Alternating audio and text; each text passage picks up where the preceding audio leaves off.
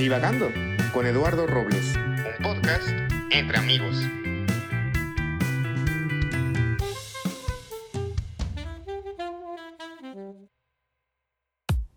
¡Ay caramba! No te levantes de tu asiento, que la sección de política y debate está por comenzar. Hola, ¿qué tal? Buenos días, tardes o noches. Estamos aquí en el octavo episodio de Divagando en la sección de política y debate.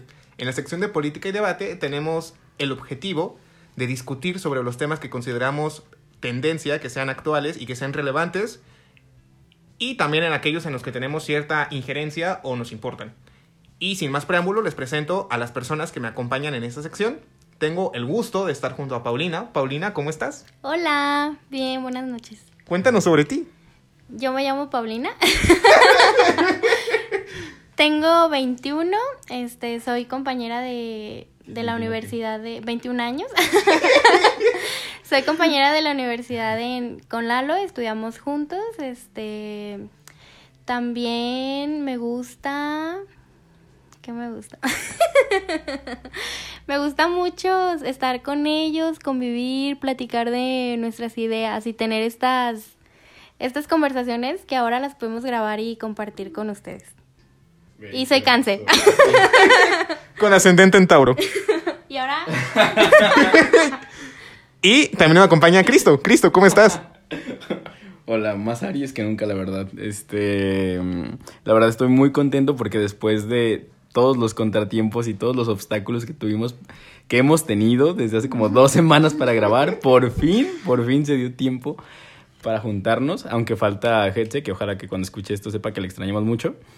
Este, entonces, sí, lo escucho. está súper ocupada y pues digo, pero le extrañamos mucho. Este, entonces, pues estoy muy, muy feliz de que se haya dado por fin el tiempo y espero que sea una plática muy nutritiva, como siempre. ¿Cuál es tu ascendente? Ah, soy, o sea, solar Aries y ascendente cáncer. O sea, está muy mal eso.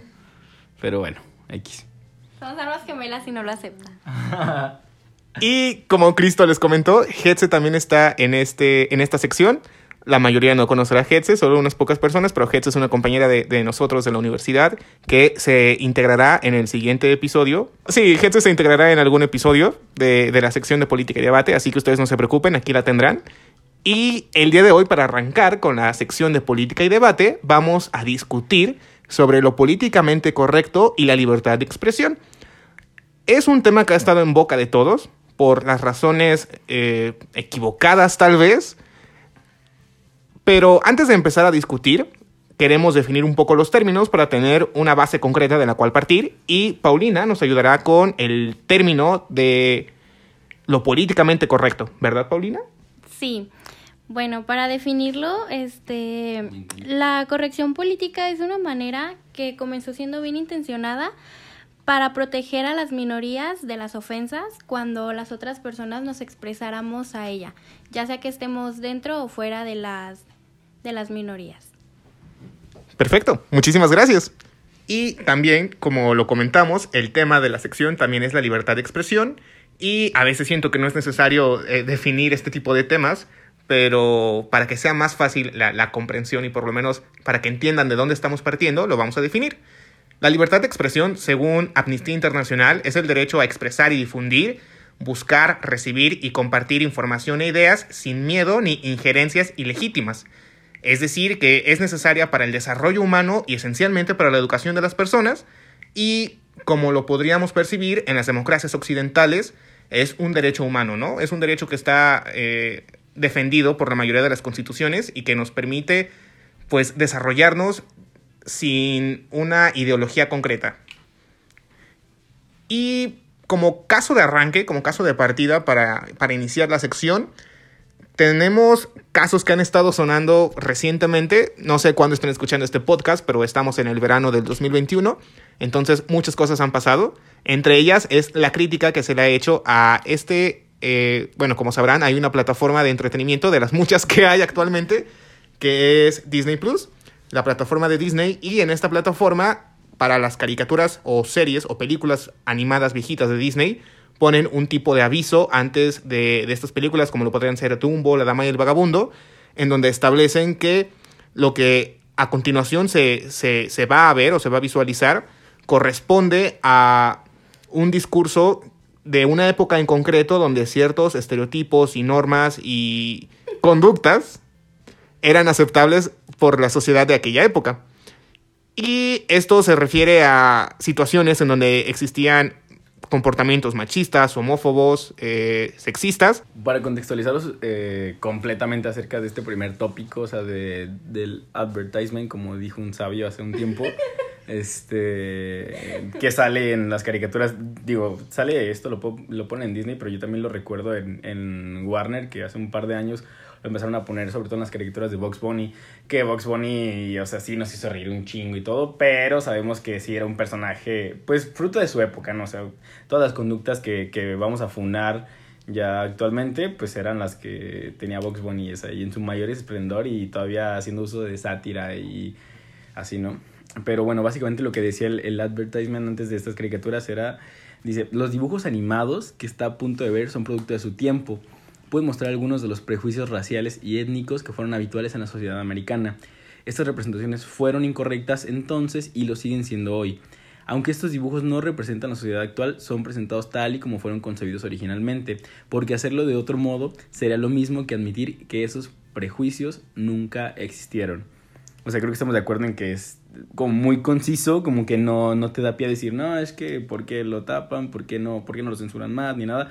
O sea, está bien supongo que también nos funciona como recordatorio, ¿no? O sea, ya una vez que quien sea se acerque, ya sea que un, un niño más pequeño se acerque por primera vez a esto, este, les sirva para, para prepararse a a entender un poquito de por qué eran así en ese, en ese tiempo las caricaturas.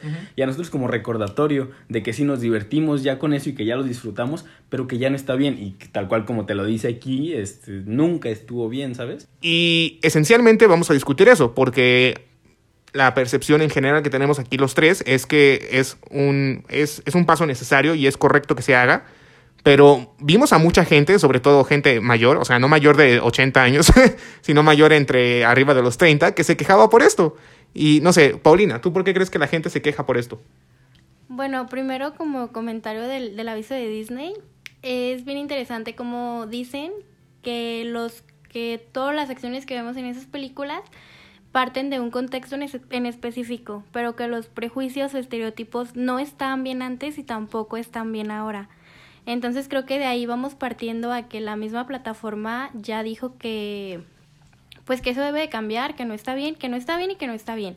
Entonces que los que las personas que lo ven se quejen y digan que está mal y que por qué, pues es que es que no han, no han entendido el no han entendido el enfoque, no han entendido hacia dónde va dirigido estos mensajes ni lo que se quiere lograr. Y hay como cierto, o sea, lo, lo, que decías, ¿no? De que gente mayor, incluso no tan mayor, de 30 años, o sea, gente de nuestra edad, o sea, incluso en nuestra licenciatura hay gente que va a defender eso de que, pues es que es la libertad de expresión y tenemos que respetar y o así, ¿no? O sea, usando la libertad de expresión como escudo para hacer, eh, para apropiarte de conductas completamente nocivas. Este... Pero, pero no va, o sea, siento que no va por ahí. O sea, ese escudo que pones, pues solamente lo está usando para, para usar un discurso discriminatorio, para prolongarlo, pues, porque realmente no te quieres deshacer de algo. O sea, y yo no entiendo por qué a la gente le cuesta tanto deshacerse de ese tipo de discursos, ¿sabes? O sea, es admitir que estuvo mal y ya, o sea, no, no tiene de malo admitir un error, siendo que a veces es gente corta de entendimiento. Por eso más o menos eh, suele ser gente mayor, ¿sabes? Y digo, habrá gente de todos los, los niveles, tanto académicos, socioeconómicos y como sea. Pero generalmente. Ajá. Este va más enfocado pues a gente mayor y me ha tocado escuchar pláticas en la calle de, de señores diciendo, no sé, lo que llamamos, y quería tocar el tema de lo de generación de cristal, que ya lo hablamos hace ratito y que es tal cual como, o sea, voy a citar a, a un sabio, es un término muy endeble y definitivamente lo es. A mí no me gusta, a mí no me gusta y era justo lo que les comentaba. Precisamente porque no hay, siento que no hay generación de cristal, porque pues a todos nos ofenden cosas distintas y todos nos vamos a sentir heridos de, de alguna manera, pues eh, tal cual. Lo que hería antes pues no era lo mismo que hoy, pero pues era fruto de su contexto uh -huh. y ahora les hiere que a nosotros no nos hieran ciertas cosas y viceversa y que nos lastimen o que queramos cambiarlas pero no. Siento que de ahí parte, pues, completamente todo el, el, o va muy muy ligado por lo menos a lo la, lo políticamente correcto, ¿saben? No sé qué digan ustedes. Sí, yo creo que estamos todos de acuerdo en que es bien importante decir todo el tiempo que no es vigente y que cuando escuchemos que alguien hace algún tipo de comentario, este, recordar que, que no está bien o si algo no nos parece decirlo, ¿sabes? O sea, tener conversaciones incómodas con gente que, que tiene estos discursos discriminatorios, racistas, sexistas, es, es bien importante. Simplemente uno estoy de acuerdo, no me da risa, no me parece puedes poner un alto y hacerle ver que eso no es vigente, o sea, que ahora de veras no es vigente. Sí. de acuerdo. De acuerdo. Gracias por acompañarnos. Esto fue todo. No, pues es que, o sea, estoy completamente de acuerdo. Es el, el hecho de resaltar. A veces la gente no tiene como muy concientizadas estas conductas nocivas porque vivimos en una sociedad que la normaliza. Entonces, el proceso de una palabra que es muy sonada en estos temas, que es de construirse, el proceso de deconstrucción yo creo que es permanente y debe ser de alguna forma consciente, bueno, tiene que ser totalmente consciente para que puedas identificar las modalidades o prácticas que hace, o las modalidades o prácticas nocivas que realizas en el día a día y que a veces pues no, no, no eres consciente que eh, desarrollas conductas dañinas para, para la sociedad me, hay, hay, ejemplos muy concretos, ¿no? Desde personas que hacen chistes homófobos, sexistas, machistas, o gente que se escuda en la libertad de expresión para decir cursos totalmente de odio, ¿no? O sea, no puedes usar la libertad de expresión o fundamentarte en la libertad de expresión para decir discursos de odio, porque la libertad de expresión no defiende discursos de odio. Cuando tu expresión es de odio, ya no es libertad de expresión. Sí hay un tope. Por eso no me gusta como esto de los agentes de cambio. Pero si tú puedes ser un agente de cambio en tu comunidad o en tu círculo y detectar ese tipo de, de conversaciones, este, deberían de, de hacerlo todo el tiempo y no reírse por reírse o, convivir por convivir escuchando ese tipo de, comentarios o conversaciones. Y, lo que resaltaba Paulina, este, este tipo de comentarios es necesario hacerlos, es necesario enfrentar los sentimientos, hacer un alto cuando se entienda o cuando se escuche una, una conducta nociva, para con ello pues generar una conciencia, ¿no? Porque tal vez la persona que emitió el comentario no está completamente consciente de por qué es dañino, como las personas que dicen, no sé, naco. O... Juan Pablo, ¿está escuchando esto? ¿Algo, ¿Algo que decir, Cristo? Mm, bueno, o sea, respecto a lo... Él sabe, él sabe, él sabe quién es. No, o sea, pero en general no, no a Juan Pablo. o sea, también, por ejemplo, lo, de lo políticamente correcto, creo que también conlleva el resignificar ciertas cosas. Digo, es como muy obvio, ¿no? Eh, por ejemplo, el término de palabra naco u otras palabras, pues como indígena, pues que siempre se ha utilizado... Respectivamente. Ajá, sí, sí, para, para denostar completamente a a cierto sector poblacional, ¿no? Y que ahora, bueno, si bien indígena, pues ya es como mucho más normalizado, mm, ya no se usa tanto en un contexto discriminatorio. Por ejemplo, naco, sabemos que es, bueno, por lo menos yo la odio, en serio, yo odio esa palabra. Y siempre que le escuche a alguien decirla en serio, o sea, me voy a poner ahí al tiro porque en serio no la soporto. Precisamente porque incluso a mí o la han usado hacia mí y es insoportable, o sea, el hecho y de que la gente de repente se tomó el discurso de que es que la palabra naco no distingue este, casta social, bueno, este, nivel socioeconómico, ni, ni cultura, ni educación, pero pues como históricamente ha sido usada pues para denostar a, un sector poblacional. Todos sabemos a lo, que se refieren, aunque no lo y, y, es lo que yo digo, o sea, por ejemplo, nazi, o sea, sí, nazi existió, el nazismo existió allá hace un chingo de décadas. Y no porque ahora tú digas, ay, ya lo resignificamos y ya no es lo mismo, o sea, ya, ya no distingue a los alemanes o ya cualquiera puede ser nazi así y ya no es malo, no quiere, no, no, no ignora el hecho de todo lo que sucedió en el nazismo. Y digo, es por poner un ejemplo como muy... Muy ajá, como más burdo, ¿no? Este, para que se entienda el hecho de, de resignificar esas cosas, eh, no quiere decir que ya tengan que normalizarse, o que puedan usarse pues como si nunca hubiera pasado nada, ¿sabes? Tío, en el término de la palabra naco... Y está bien chido que, que la gente ya, que las personas con las que convivimos ya sepan que hay cosas que nosotros no toleramos. No sé si les pasa a ustedes, pero a mí sí me pasa que alguien ya sabe que dijo algo que está mal y hasta voltean a verte a ver cómo... Bueno, al menos a mí me pasa mucho. Que alguien en algún momento hace un comentario pues machista, que es lo más recurrente, y hasta voltean. Justo, justo hasta voltean a ver qué vas a decir. O hasta dicen, ay, pues yo no voy a decir de eso porque aquí está Pau. Y todo el tiempo. O hasta dicen feminazi, jajaja. O sea, todo el tiempo es muy, muy constante. Pero qué bueno, o sea, que sepan que con nosotros no van a sentirse cómodos tratando esas conversaciones. Justo hace rato, hace rato estaba viendo un, pues un TikTok de una respuesta a Elan. Fuente TikTok. ya sé, una respuesta a Elan. Sí, bueno, Elan, sí estamos Sí. en sintonía, Sí. ok. Este, ¿Cómo donde, don- donde está esta mujer dice, ay, mm, es, es de risa que ahora tengamos que pensar todo antes de decirlo. Y te quedas. Y alguien le respondió, pues sí, güey, tienes Desde que siempre, pensar ¿no? antes de idea. Y es como de, no, pues que pues, me imagino, o sea, realmente no vi la, el video completo de LAM, pero pues me imagino que por el hecho de que, ay, ahora ya todos se ofenden, ¿no? Y de que ella y un chingo de personas como de su generación asquerosa dice de que, ay, generación de cristal. Este, y ahora tienes que pensar todo antes de decirlo. Pues claro, y tal cual va. Y siento que las mujeres lo resienten más precisamente con el feminismo. Bueno, o sea, no tengo como un índice para decirlo, pues. Pero pues también lo he notado. tu en- en- en, en muchas, en muchas conversaciones ya pasa. Y digo, estando con amigos, pues también en, en ambientes laborales o así. No tanto en los universitarios, porque ahí como que se va entendiendo un poquito más esto. Pero en ambientes donde no llegan estos temas, ya se nota un poquito más de que de repente de que, ay, la feminista, ay, este, siento que lo resienten un poquito más ustedes, sobre todo pues con esa corrección, pues Sí, porque entre hombres usualmente no, digo, en un ambiente más abierto donde la gente no, no ni siquiera sabe sobre estas ideas, ah, entre hombres no les interesa, ¿sabes? Pero ya con una mujer es lo de, ay, A mí sí me pasa que a lo mejor hay un, por ejemplo, como ahora que acabo de entrar a un nuevo trabajo, que no los conozco, no tengo la confianza, pero hubo un momento en el que alguien hizo un chiste muy machista y todos se rieron y yo sí dije como, oye, pero eso no da risa. Y es como, pero es, es bien importante que, que lo digamos y que hagamos esa aclaración.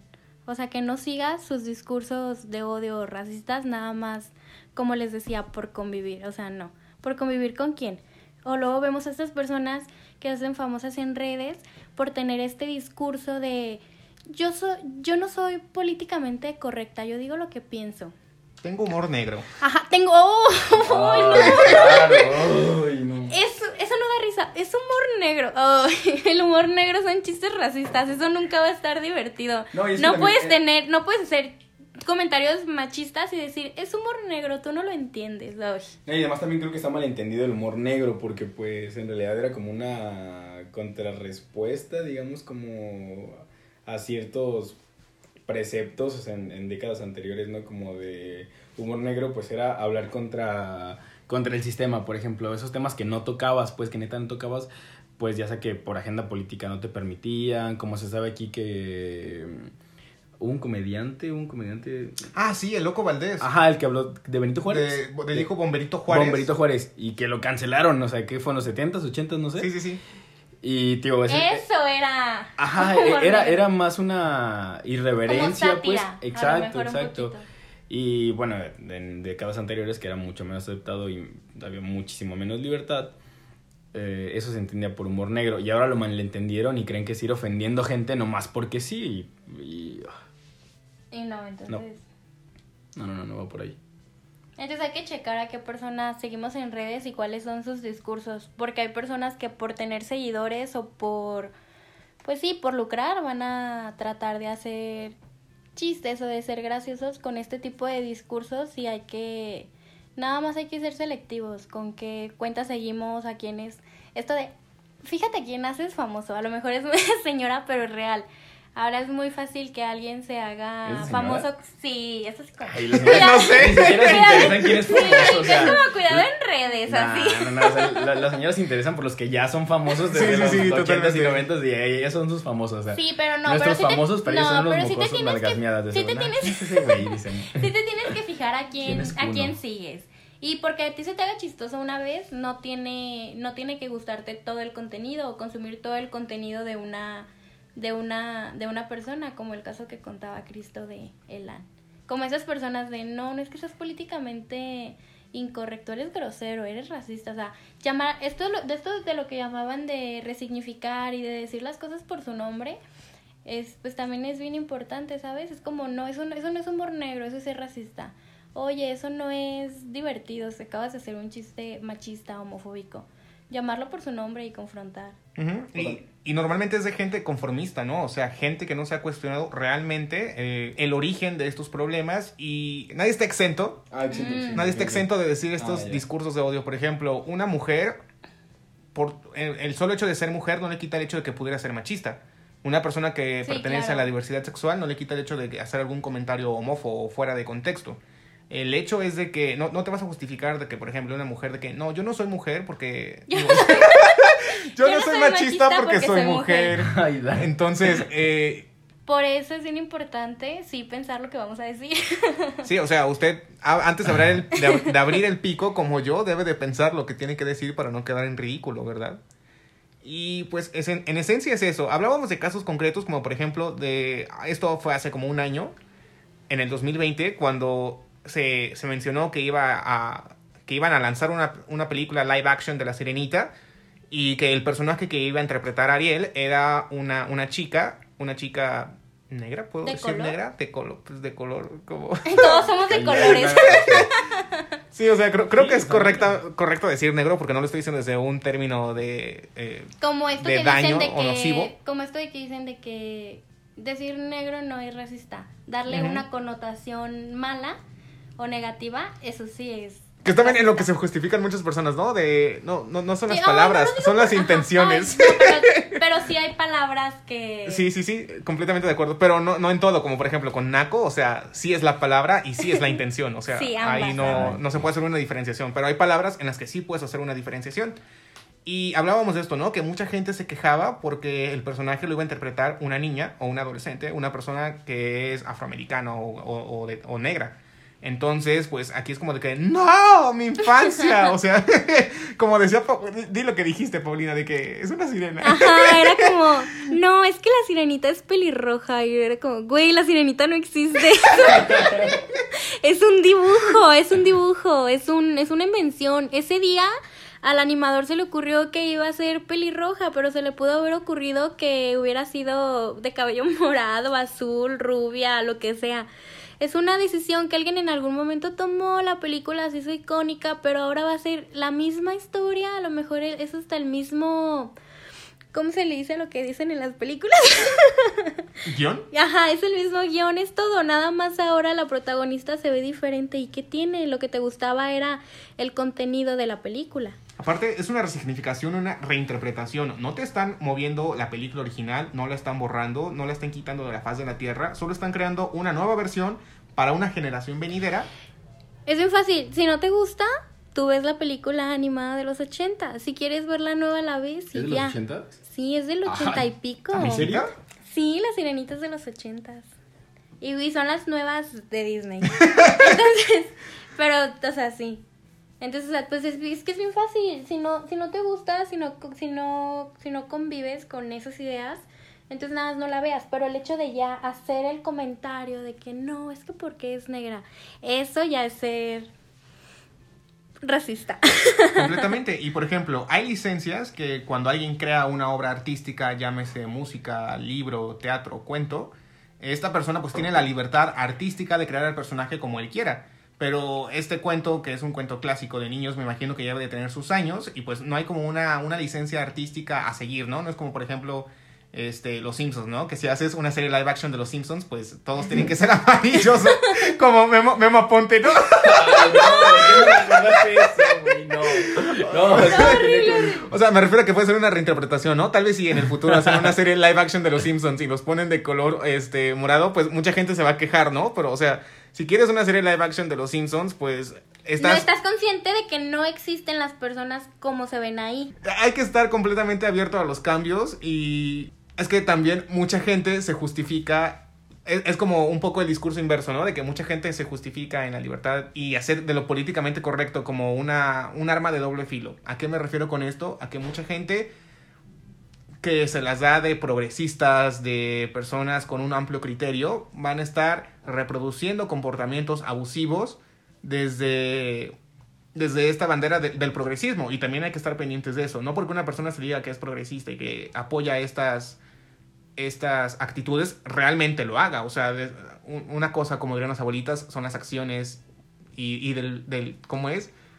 Del, del plato a la so- del plato a la boca se cae la sopa. Sí, sí, sí. Entonces, pues es estar en una, en una constante crítica y una Autocrítica. autocrítica para ver realmente qué comportamientos sí y qué comportamientos no. Oigan, como lo de, como la de la conejita. Ah, Lola de. Ay, no Ah. puede ser, no puede ser. O sea, creo que ahí- ahí- de veras no- salieron los fetiches más raros de los, Nos de dimos los cuenta hombres. ajá, de, de los más fifas y de los más enfermos. O sea, Sí, o sea, horrible, horrible, horrible, horrible.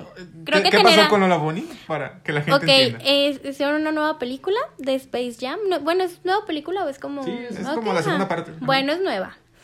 Entonces ahora el personaje de Lola, que es una conejita, o sea, estamos todos conscientes, es un, es un animal, es una coneja que habla. Este, en la, en la película original, ¿de qué año será? Como de los 90, De ¿no? los Ajá, noventas. que es 90. Era un personaje femenino, era, un- era una conejita que era un personaje femenino muy sexualizado. Tenía busto, tenía una blusa cortita, un shortcito, ok. Entonces en esta, 96 es la oh, del película. 96, en- entonces en esta nueva versión decidieron que no lo iban a hacer así. Decidieron que no era necesario sexualizar a un personaje femenino, que era un animal, que verdaderamente es un, es un, es un, un animal, conejo. ajá, es un conejo. Entonces yo creo que es creo que era demasiado extraño ver a una conejita en el 96 con boobies, pero no sé, yo, yo todavía no nacía, la verdad. Entonces ahora los hombres es como no, es que ya, o sea, ¿qué le hicieron? Si Lola era de cierta manera. Lola era así en esa película, pero ahora ya es otra película y ya no pasa absolutamente nada. Pero se lo toman muy, muy a pecho porque les tocan sus fibras sensibles de estas conductas de las que estamos hablando. Machistas o fifas, como diría Cristo. Pero es que es, es lo que te digo, o sea, no, par- no están partiendo del cuestionamiento, que es de don- desde donde todos nosotros como empezamos a, a cambiar o a repensar las cosas, pues del cuestionamiento, pues es no, o sea, a mí me dieron hace 20 años a una conejita con boobies, pues dámela otra vez, si me la vas a dar, dámela bien, y, y no se cuestionan eso, o sea, que hay una diferencia entre esencia y apare- apariencia, o sea, una cosa es el personaje, el personaje, digo, no he visto la película, y si lo reversionaron, pues va a ser el mismo, exactamente lo mismo que viste hace 24 años, 25 años, solo con otra apariencia, o sea, con otro uniforme y ya, o sea, y da- sin boobies, y es lo mismo, ¿sabes? Pero el personaje es el mismo, ¿qué es lo que quieres ver entonces en un personaje así? O lo mismo, lo que hablamos, pues, pues de, de Pepe Le Pew también, ¿no? O sea, de lo que representan ese tipo de personajes. Y, por ejemplo, digo, Space Jam es del 96, o Pepe Le Pew o Box Bunny son más viejitos, ¿sabes? Sí, son más. Pero, 60, pero fue una práctica que perduró muchísimo tiempo. O sea, por ejemplo, también está la película, la de Roger Rabbit.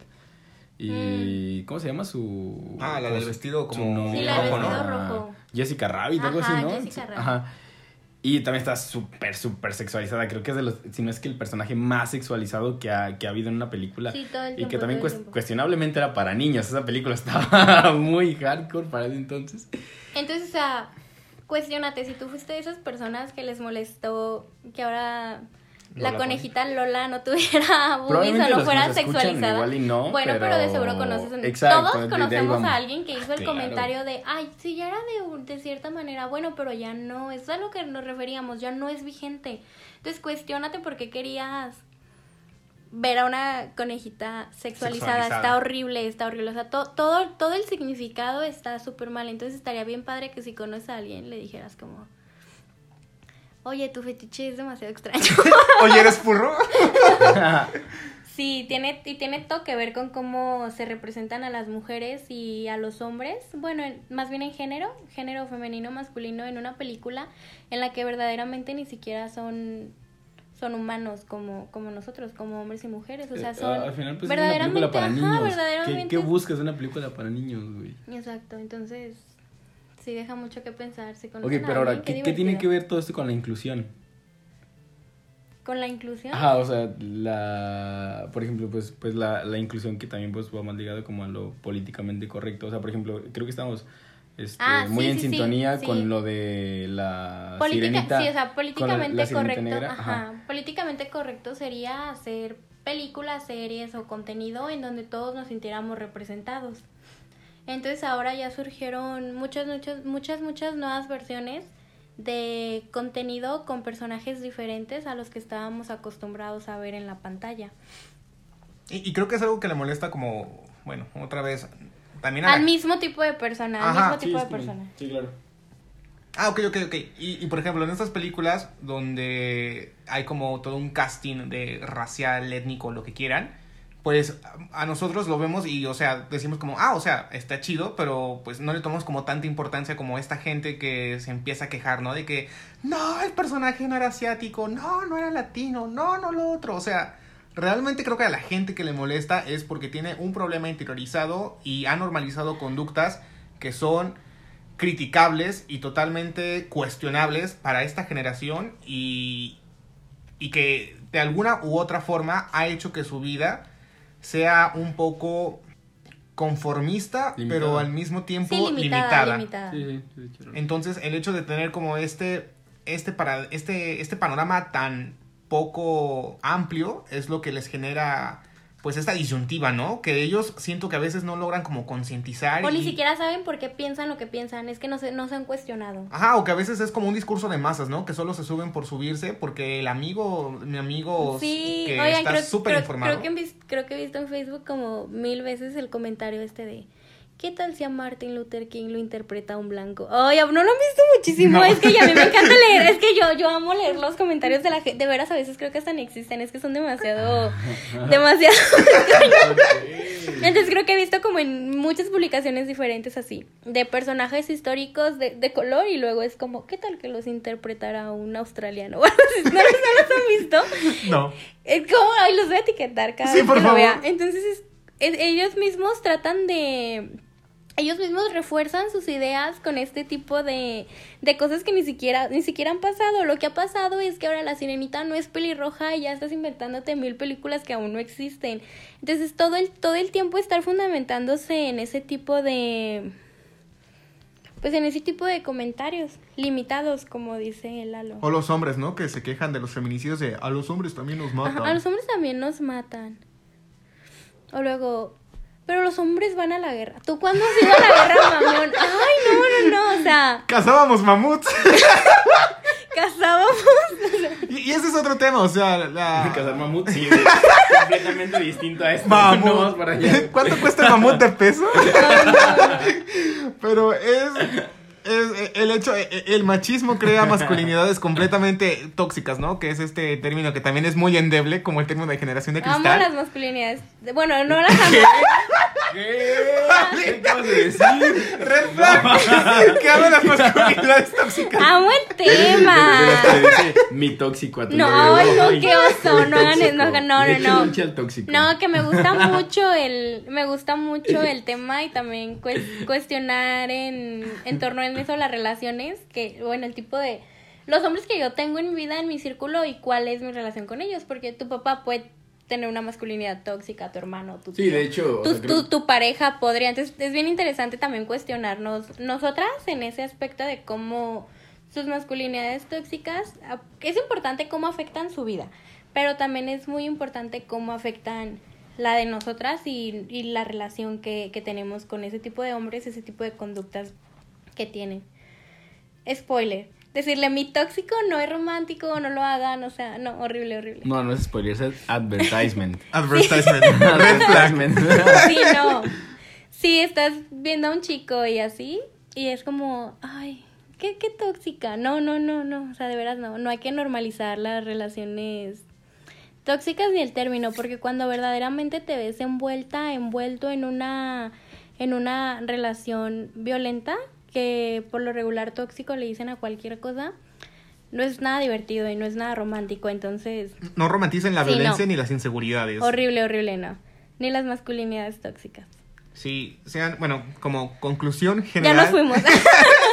de esta parte del programa, creo que eh, pues el hecho de que sean siempre críticos, que tengan un- una autocrítica constante hacia lo que, hacia su, su ambiente, su contexto, contextualizar las cosas con su tiempo, resignificar, ser, ser amplios de criterio y ser abiertos a que se van a resignificar ciertos comportamientos, personajes, actitudes, cuentos, historias a un, a un entorno más eh, contemporáneo y que el hecho de que si a ti te molesta un, un discurso que promueve el, el, el machismo, el sexismo, la homofobia, la- el, clasismo, el, clasismo. racismo, La terapia. terapia Para empezar. Y hazte un examen, concientiza. Haz que- un examen psicométrico. Y no sé, por ejemplo, muchachos, ¿qué, qué más podrían decir? sobre Yo creo que también que no, no tener miedo a tener conversaciones este, incómodas. Ajá. Pero es que ante- antes de las conversaciones incómodas es el cuestionamiento. De hecho, yo lo he pensado también bastante. O sea, cualquiera de nuestras posturas, pues que a personas mayores o a gente pues más normada, heteronormada sobre todo, o sea, como lo quieras ver, este parte del, del cuestionamiento completamente. Yo lo he pensado y cualquiera de nuestros ideales ha partido del cuestionamiento. Pues no puedes hacerlo si no te cuestionas el por qué.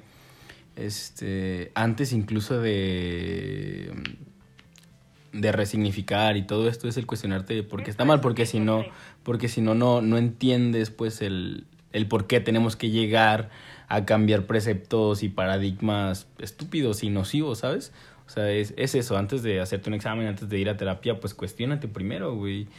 Y creo que estamos en una época pues bastante decente, eh, entre comillas, tampoco es como que lo mejor. Pero para empezar a cuestionarnos, digo, acercándote a personas, pues, a las personas correctas sobre todo, ¿no? Porque hay gente que se cuestiona, pero se va para otro lado, como los fans de Agustín Laje, más o menos gente así, que sí se cuestiona un chingo, pero para el otro lado, o sea, y terminan apoyando cosas e ideologías que siguen siendo nocivas y todavía más porque se reafirman y ya se agrupan y van en, en, en hordas contra, pues, lo que nosotros consideramos como que es lo, lo, lo ideal, pues. Pero creo que parte todo del, del cuestionamiento, ¿sabes? O sea, de ahí es todo, tanto si hablas de un ámbito romántico, de un progresismo este, un poco ya más a fondo, de la heteronormatividad, todo esto, parte del cuestionamiento. Definitivamente es como el principio de todo, según sí, yo. no por se lo menos trata de que ya vas a tener, como "Ah, yo ya, lo, yo ya lo libré, no, todos estamos con este riesgo de en algún momento equivocarnos, decir mal un comentario, pero, Seguimos aprendiendo. ajá, seguimos Sí, aprendiendo. y, y es válido porque somos humanos, como dirían las abuelitas, y no nos hace un... Somos un ser en- permanentemente perfectible. Lo que hiciste hace un año no es lo mismo que vas a hacer dentro de un año. O sea, la gente cambia, la gente evoluciona, pero no necesariamente para bien. Es muy importante tener esto O en no cuenta. evoluciona. O no evoluciona. Entonces es, es, es muy necesario ser consciente, Como dijo. Cristo, hacer un ex- un- un- una autocrítica, cuestionarse y a partir de eso, pues fundamentarse, ¿no? In- Intentar buscar este, la, la- la teoría, aplicarla, concientizarla y replicarla. Sí, para crear ambientes sanos y en el que todos nos sintamos cómodos. Porque a lo mejor haces un comentario y tú no estás consciente de la realidad del otro y ya a lo mejor lo ofendiste sin querer, entonces todo el tiempo y no es que y no es que las otras personas, es que todo te ofende. Pues qué bueno. pues es que sí me ofende tu machismo, ¿no? A mí me pasa que ay, es que contigo no se puede decir nada. Pues si vas a decir cosas machistas, no. ¿Sabes? Entonces está bien. Todo el tiempo dilo. Si tú eres, si tú eres la o el que se ofende por todo, pues qué bueno, ¿no? Y si conoces a personas que son el tipo de personas que ofenden, pues también hay que decirlo, hay que poner el dedo en el renglón. Y si ¿Sabes que en lo que acabas de posición- decir es tal cosa? Y si estás en posición también de reivindicarlo, e incluso, digo, me, me ha pasado en el momento en el que ya de plano es incómodo y que sí me ofende bastante, pues lo confronto, ¿sabes? Porque también puedes ofenderte y, e irte de ahí, o sea, in- del lugar en el que estés, pues simplemente te vas. Pero pues creo que también ya conlleva pues, pues cierto activismo y Sí, responsabilidad algo, el confrontarlo, algo, sí, ¿sabes? claro.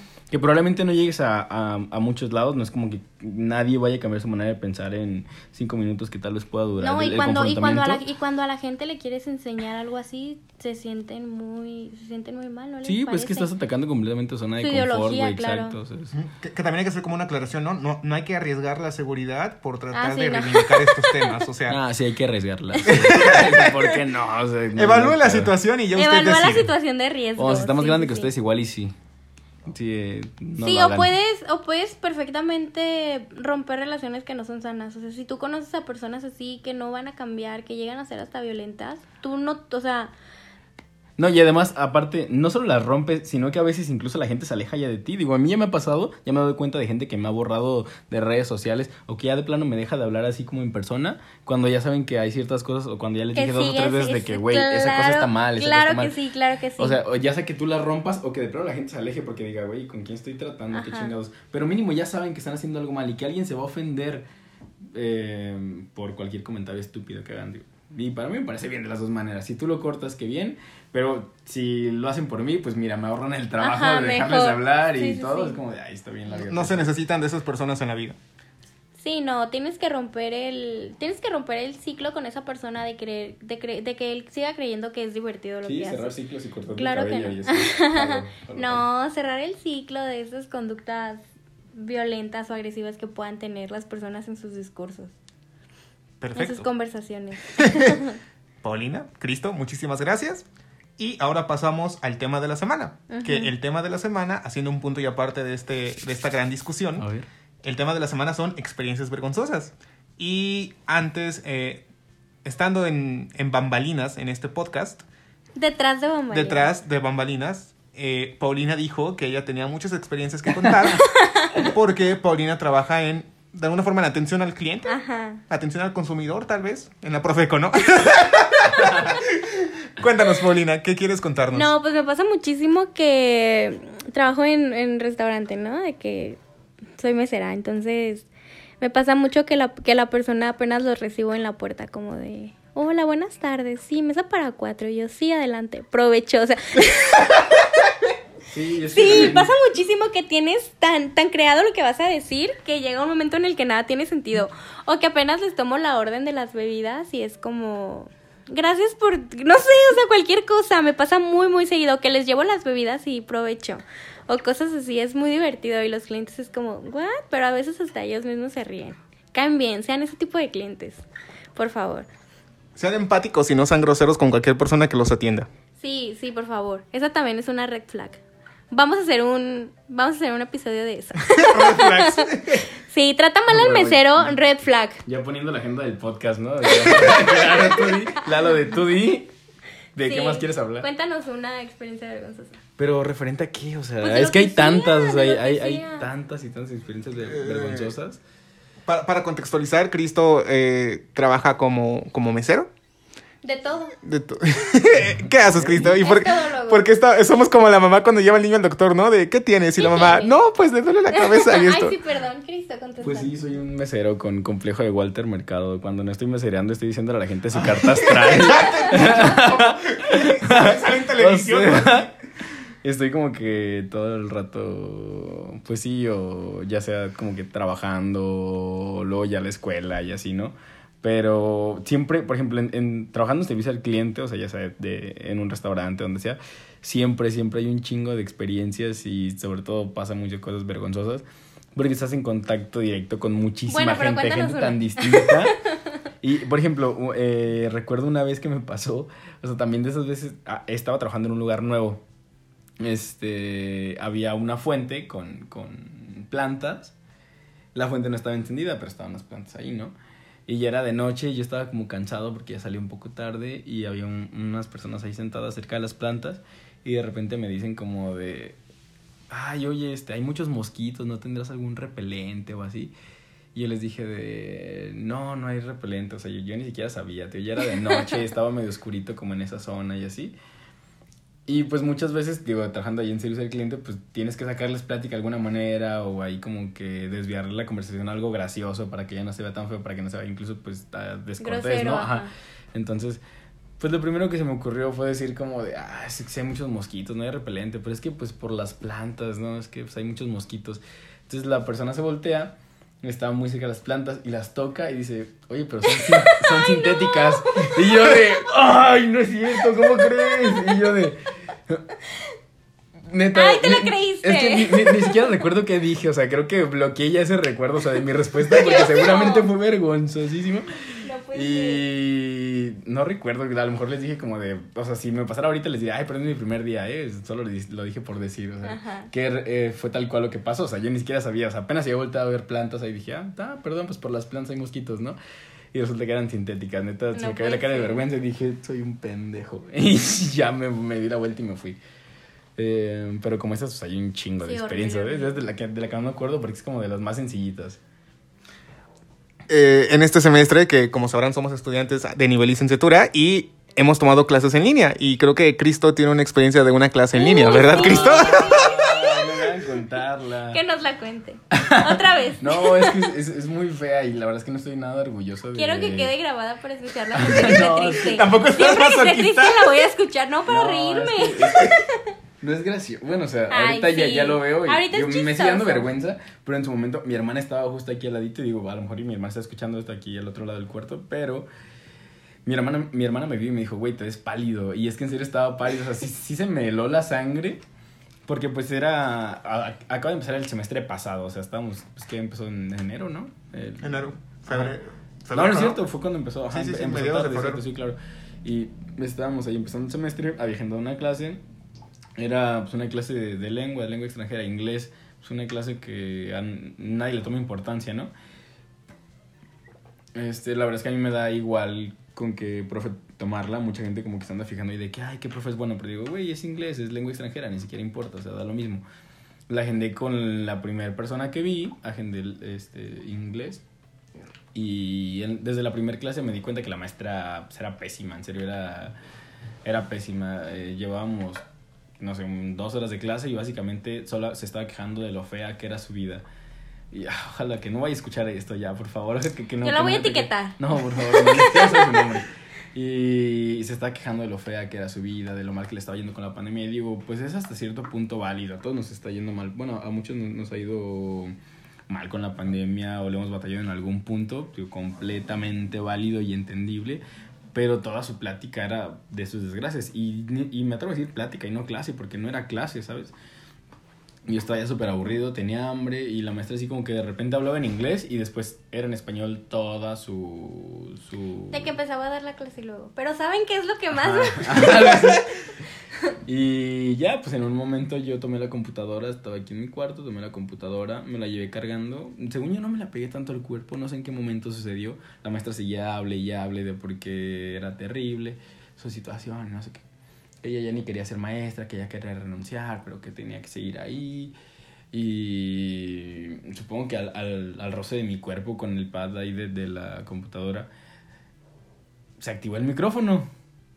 Y es justo cuando yo digo de, ya deje de contar su vida, no me interesa nada. Y así palabras más, palabras menos, ¿no? Pero la verdad es que sí fue algo grosero. Este, entonces, cuando digo eso, voy hacia, hacia el comedor con la computadora y ya nada más escucho que la maestra dice, y eso sí, no se me va a olvidar nunca, es, muchacho, tienes tu micrófono abierto. No puede ser. Sí, sí, sí, sí, pero la verdad es que, bueno, sí dije una grosería ahí, en, o sea, pero pues una grosería para mí, esa es no para la maestra. Y eh, este, entonces sí fue bastante, bastante, pues insultante y vergonzoso que la maestra haya escuchado eso. La verdad es que ni siquiera da risa, o sea, me, me da pena recordarlo. Y la maestra, ella está, uno de los, de los temas que estaba diciendo que, que hacían su vida más miserable era que era madre soltera y que no tenía tiempo pues de cuidar a sus niñas porque pues tenían clases en línea, a la vez que ella tenía otro trabajo alterno a las clases y pues que no le daba tiempo ni de vivir, ¿no? Entonces ya después este terminó terminó la clase rápido, me dijo, "Tú quédate al final." Bueno, o sea, pasaron más cosas ahí antes de que pasara eso, pero pues para ya no ser tan largo. Y al final de la clase, pues ya nada más me quedo con ella en videollamada. Me dice, prende tu cámara, prendo mi cámara. Y se me queda viendo fijamente, ya me empieza a regañar y que todo el mundo se iba a enterar de esto, que me va a reportar. Digo, y yo lo acepté completamente. No le dije en ningún momento que no había pasado nada. Le dije, pues ya me escuchó, maestra, pues qué puedo hacer más que pedirle perdón, ¿no? No fui yo. ya sé, ¿no? Este. Pues le pido perdón y sus, sus dos hijas se juntan con ella, así en, en el cuadro de la cámara, una de cada lado y las tres viéndome fijamente y yo como de ya no hagan esto más difícil, por favor, ya déjenme en paz. Y ya, pues al final, este, la maestra, en cuanto se acabó la clase, en cuanto cortamos la llamada, pues me sacó del grupo de WhatsApp que acaba de hacer hace dos horas antes de la clase. Y hasta ahora ya no sé nada de esa maestra. Bueno, ahí vi su nombre todavía en los profes de que estaban agenda, ah, para agendar Para este agendar. semestre. Ajá. Ojalá que nadie haya agendado con ella. O u ojalá, mejor que su vida ya haya mejorado lo Sí, suficiente para que no se queje tanto. Pero no estoy orgulloso de contar esto, la verdad. No está chido. Y ojalá que a nadie le pase, por favor. Siempre estén seguros de apagar sus micrófonos antes Sí, de no, esto decirlo. con las clases en línea. Es horrible, en serio, no está chido. O sea, podrá parecer jocoso. De repente te encuentras un video de esos en Facebook, así de que, ay, alguien lo cacharon, ¿no? Pero no está chido vivirlo. Por lo menos para mí, no, o sea, sí me hizo morirme de pena. Lo afronté y claramente pues le pedí perdón. Le dije, pero pues ya me escuchó, ¿qué más puedo hacer? Sí, ya pues, le dije la grosería, ya me escuchó, pues. Si me va a reportar, pues repórteme, lo merezco. Ya lo hice. No, el punto no era que escuchara claramente. Pero pues ni modo. Y el consejo es ese, por favor apaguen siempre sus, sus. Revisen. Micros. Sí, neta. Y la no. cámara, cuidado. Sí, qué oso. ¿La cámara? Sí, sí, Bueno. sí. Sí, si se prende o no por accidente, tal vez estás de que sacándote un moco y se prende la cámara accidentalmente. Tú la del moco. Ay, no, qué oso. Y esto nos lleva a otra historia que Paulina nos va a contar sobre su abuela y el padre de su de, la, templo. de la iglesia. Es que cuando estábamos en primer... Ay, Es no, que, ¿en serio que va esa historia? es que cuando estábamos en, ter- en primer semestre casi me hago pipí contando una historia. De verdad es que ni siquiera da tanta risa. Creo que lo chistoso es que duré muchísimo rato para contarla. Es que a mí de veras me daba mucha risa. Es que hagan de cuenta que mi abuela este, iba a una, a una iglesia que estaba ahí cerquita de su casa. Y como habíamos hablado ya, a la gente le gusta mucho lucrar con todas las cosas. Es que en ese, ese día de la clase estábamos como en una competencia, ¿no? De quién contaba lo, la cosa más random que le había pasado. Entonces yo les platiqué que el padre de la iglesia a donde iba mi abuela vendía, vendía agua, ¿cómo se llama? Agua bendita embotellada. Pero que es bien listillo. Entonces, Un rey del marketing. es un rey del marketing de veras. Como no padre sé tal vez sea asqueroso, pero como mercadólogo tal vez sea un genio. que vende Starbucks. Entonces el, el padre al agua, al agua bendita embotellada le puso en la etiqueta H Dioso.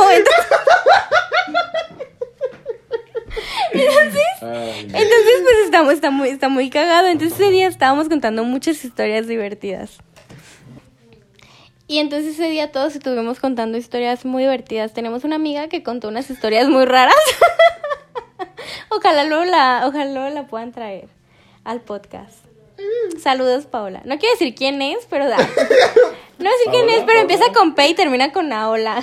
y no nos habla. Cervantes. Afirmativo. Afirmativo, pareja. Paola. Ahora te toca, Lalo.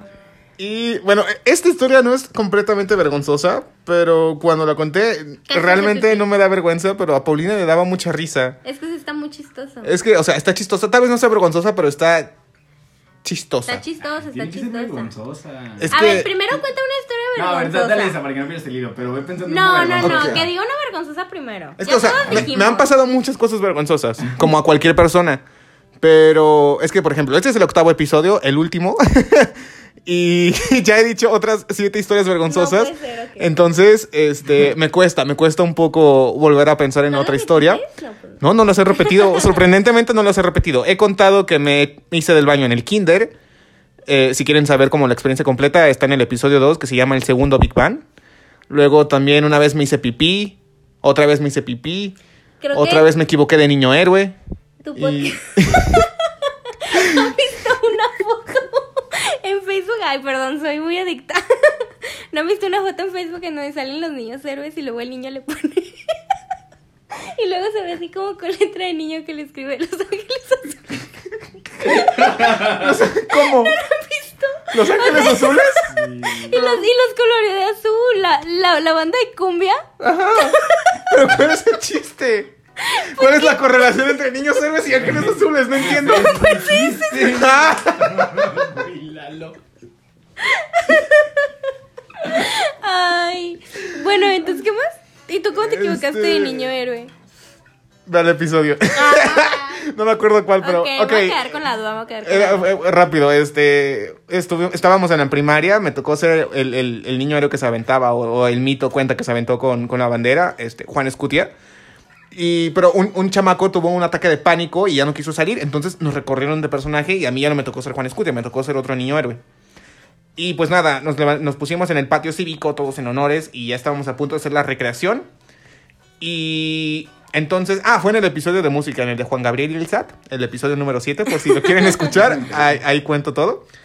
Pero bueno, en resumidas cuentas, me equivoqué de niño héroe, pero al momento de equivocarme ya había dado como todo el círculo, ya había rodeado todo el patio cívico, entonces me hicieron regresarme, me hicieron decir el niño héroe que no, verdaderamente me tocaba. pobrecito. Y en esa época mi mamá era maestra, entonces le tocó ver mi error, pero mi hermana también era maestra, entonces estaba ahí y les tocó verme regresar por el patio. Y me dio mucha vergüenza, porque sí fue como de que, ay.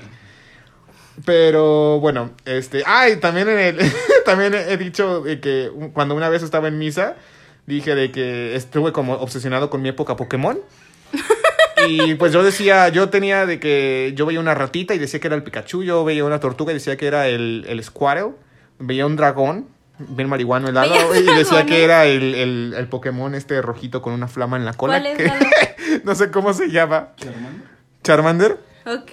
Y eso que no me gusta. pues, Y que está ahorita con un tatuaje, ¿no? Del Pikachu. Ay, bueno, fuera. Y, y pues nada, o sea, fue de que me obsesioné con un Pokémon que se llamaba Starravia. Y lo decía para todo. Mis papás me decían de Lalo, ven a comer Starravia. Este, Lalo, buenas noches, Starravia. Este, Lalo, ve al baño, Starravia.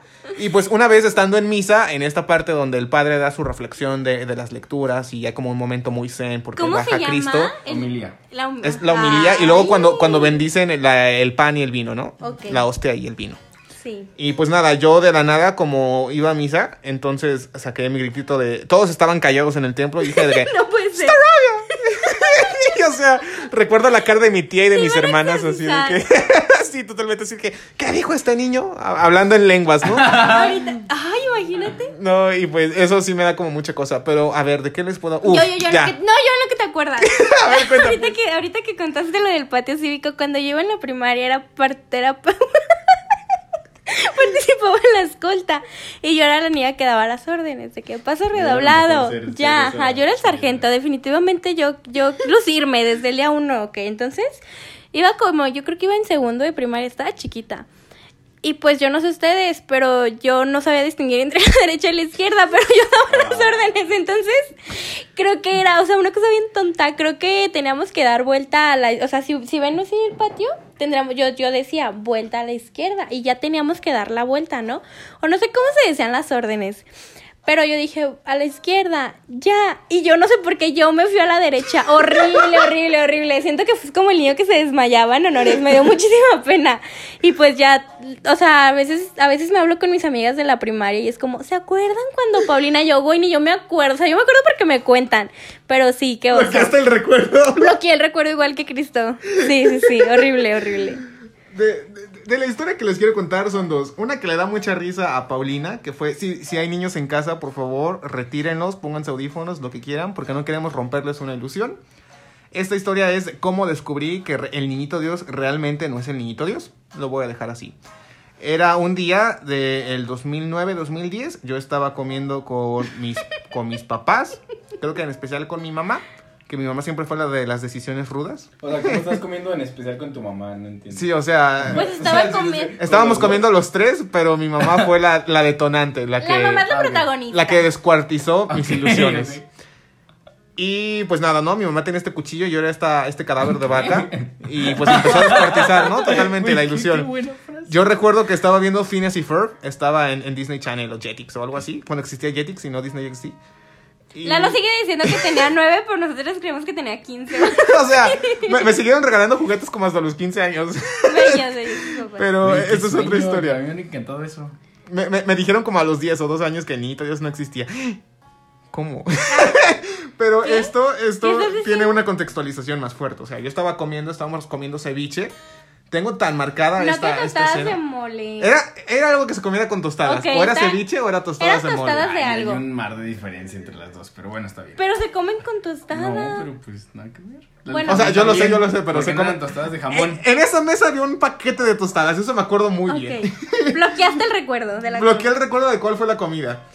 Y, y pues nada, o sea que yo le empiezo a decir a mi mamá, como dos días antes se me había caído un diente y no le dije a nadie de mi familia porque yo ya me la solía, ¿no? De estos rumores que encuentras en el salón de la primaria y que te dicen de que, oye, ¿Sabes qué, niñito? el ratón de los dientes no existe. ¿Y ¿Yo qué? ¿Pero cómo? Y pues, o sea, total, este, no Así le las, dije a las nadie. niñas bien maldosas, ¿no? De que, oye, ¿sabías que hoy sí? Los niños, sobre todo, los niños. Sí, horrible. Sí. Y, y pues nada, de que estaba, estaba comiendo y le dije a mi mamá de que tipo, oye mamá, se me cayó un diente, pero no vino el ratón. Qué raro, ¿no? O sea, qué raro. Y mi mamá así de que, ah, no, te preocupes, tú vuélveselo a poner. Y yo le dije, ah, bueno, ok.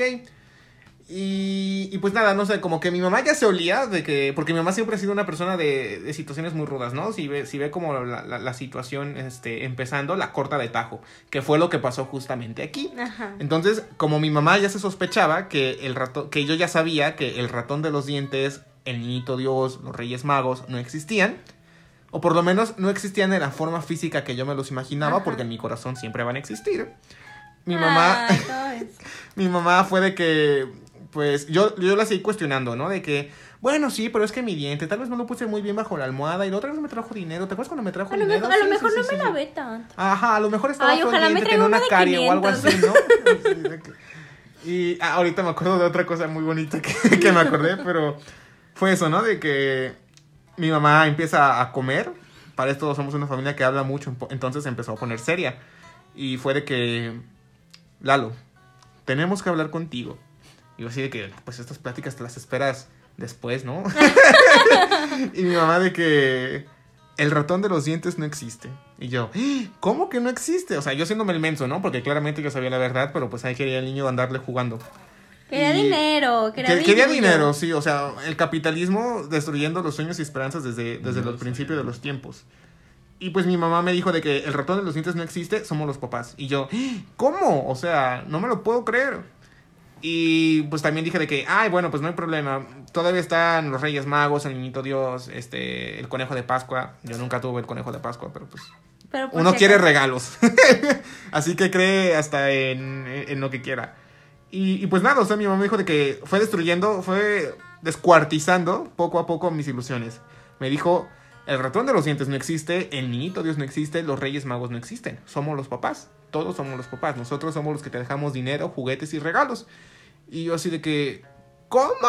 Y o sea, ya sabía la respuesta, pero al mismo tiempo el hecho de que mi mamá me lo confirmara me, me quitó mucha ilusión. Y fue como de que, ah, Y de una manera tan... y de una manera tan directa. no, o sea, mi mamá sí es una persona a veces, en, en algún sentido, como fría. De hecho, Lalo no se acuerda porque las tostadas eran de lágrimas. Estábamos buscando tostadas, ¿no? Era pozole o algo así, ensalada. Pero pues fue eso, el, el hecho de que... No, no recuerdo cómo lo conté, pero a Paulina siempre le da muchísima risa esta historia. es que ese día él contó esa historia la misma, la el mismo día que contamos la del H. no, era divertidísimo. Sí, clase, universidad, recién nos conocíamos. Estuvo todo muy divertido. Y, y, y de lo que me acabo de acordar era que cuando yo desde que he estado chiquito siempre he querido un perro, porque para mí los perros son lo, lo mejor. Irónicamente tengo un gato, que para mí los gatos también ya son lo mejor y los quiero mucho. Y pues nada, este, para una Navidad eh, la- había pedido en mi cartita Niñito Dios que me trajera un perro, ¿no? Y le dije a mi mamá de que, mamá, deja hago mi cartita para el niño Dios. Y a mi papá, papá, ven, fírmame, para que el niñito Dios ¿Te vea firmaban las que sí, o sea, es que yo les dije para que esto fuera oficial, dije, para que el niñito Dios sepa que es oficial y que sí puedo cuidar de una vida, voy a hacer que mis Ay, papás qué bello. firmen. A ver, a ver, ¿la idea de firmar era tuya o de tus papás? No, es que mía. de los papás es ¿Qué? bien listilla porque ahí tráemela y así Eh, que Era mía para que el niñito Dios viera que mis papás estaban de acuerdo en tener una mascota, porque pues claramente yo era consciente a los 8 o 10 años que yo no podía cuidar completamente del cachorro, Entonces tú ¿no? querías que, el- que tus papás le dijeran al niñito. Ajá, yo quería que mis papás tuvieran como esta, esta oficialización de que está bien, niñito Dios, trae el perro a Lalo, aquí está mi firma, tráiselo. Pero nunca me quisieron firmar, o sea, que No ahora entiendo por qué, pero pues nunca me quisieron firmar. Y pues bueno, esta fue como la experiencia Me chistosa. acuerdo, me acuerdo que a mí me preguntaron. Me, me contaron en la escuela y luego yo le dije a mi papá, le dije, oye, pa, haz de cuenta que me, me, me dijeron que el niñito Dios son ustedes, que, que ustedes son los que nos dan regalos. Y mi papá me dijo algo así como, ay, qué mensa, te hubieras hecho la que no sabías, así te seguíamos dando regalos. Mi papá siempre fue bien chistoso. Entonces, yo más bien fue como, chale, o sea, me chale, ahora no me van a dar por mensa. Sí. ¿Y ya no te dieron el regalo? Por eso. Oye, y, y como mi- tu papá estaba esperando o le pagó al niño de la primaria para que te dijera eso, ¿no? de seguro no dudo ni tantito, de veras. Pero sí, sí me acuerdo que es y ya faltaba bien poquito y mi papá así, pero bien chistoso porque yo le dije, no me dijo ni cine, no. Me acuerdo que estábamos comprando ropa y así entre los pasillos así como, oye, papi, así, ¿no? Y luego ya nada más le hace, ay, te hubieras esperado, ¿para qué me preguntabas? Así bien chistoso. ¿Tú cómo te enteraste? Mm, Él era el niño malo que le decía a los demás. no, no, no, ¿No? Bueno, una vez lo hice, pero no, no me gustaba, no me gustaba hacerlo tanto. Pero no fue que me enterara de una manera tan brusca. Pero no sé, como que desde niño, como que nunca tuve esa... ¿La ilusión? Ajá, o sea, como que desde niño he estado como medio amargadillo.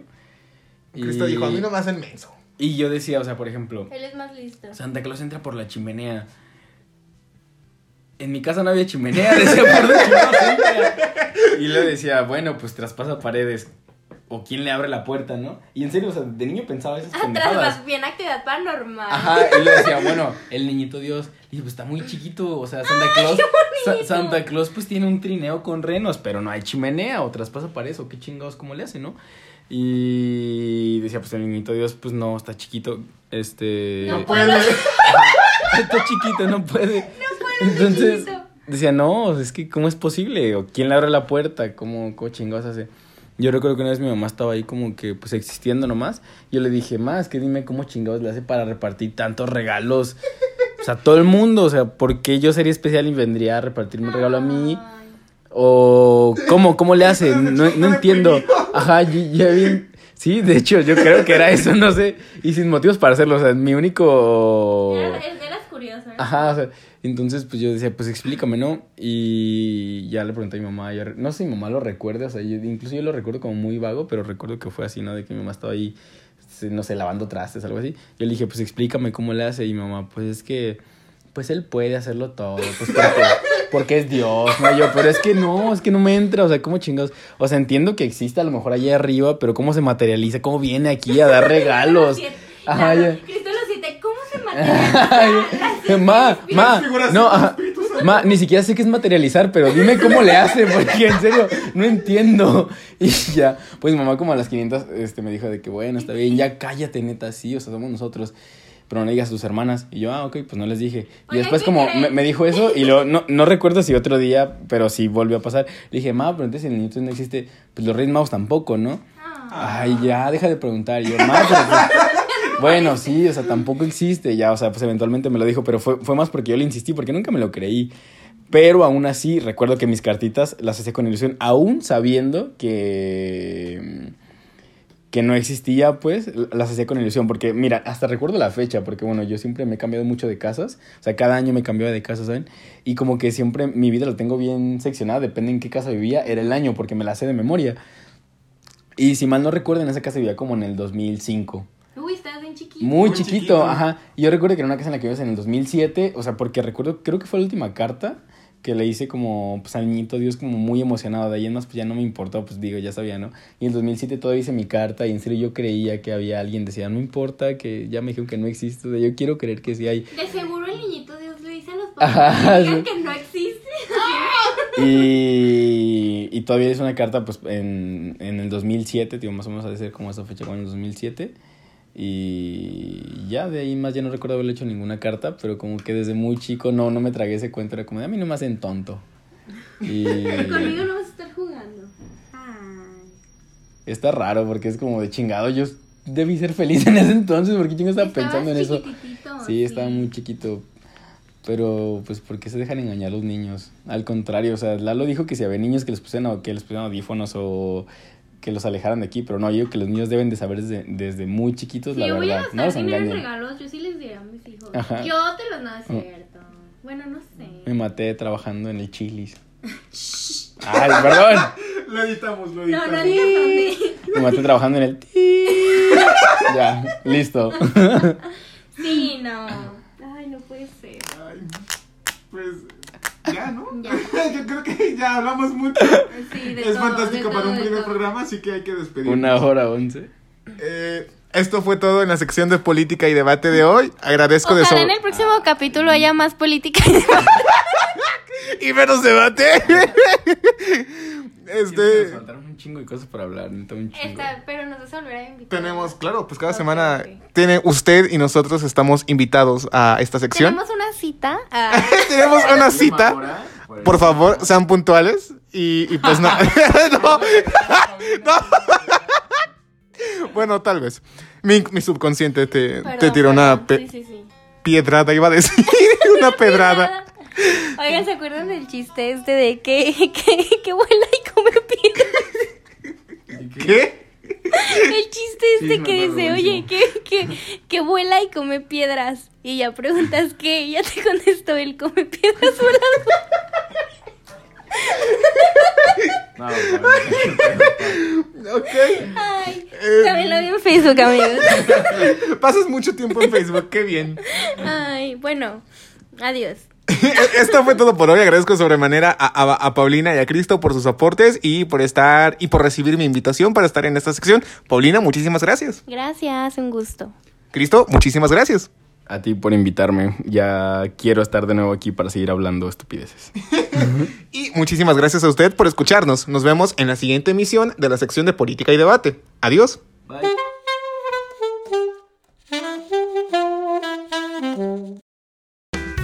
Esto fue todo por hoy. Nos vemos en la siguiente emisión de Divagando con Eduardo Robles. Cuídate.